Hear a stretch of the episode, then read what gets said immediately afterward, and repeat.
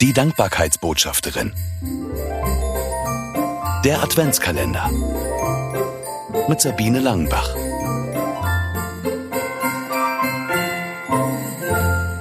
Ohrenkino. Kino für die Ohren. Das ist die Adventszeit für mich. Ich höre ein Geräusch oder ein Lied und schon startet in meinem Kopf ein Erinnerungsfilm.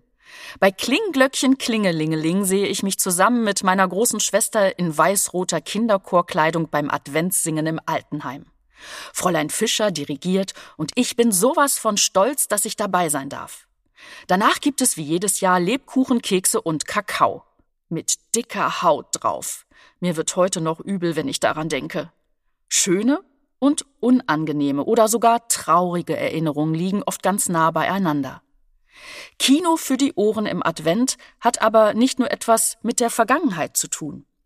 Wenn ich richtig hinhöre, kann ich in Alltäglichem etwas Neues entdecken und überraschende Gott sei Dank Momente erleben, die die Tage vor Weihnachten zu etwas ganz Besonderem machen. Ich freue mich, dass wir zusammen 24 Mal hinhören im Advent. Auf Geräusche, Lieder, Szenen aus dem Leben und auf den, der sich Weihnachten ausgedacht hat. Ihre Sabine Langenbach. Mehr Adventskalendergeschichten von Sabine Langenbach gibt es im aktuellen Buch. 24 Mal hinhören im Advent. Erschienen im Neufeld Verlag. Erhältlich überall, wo es Bücher gibt.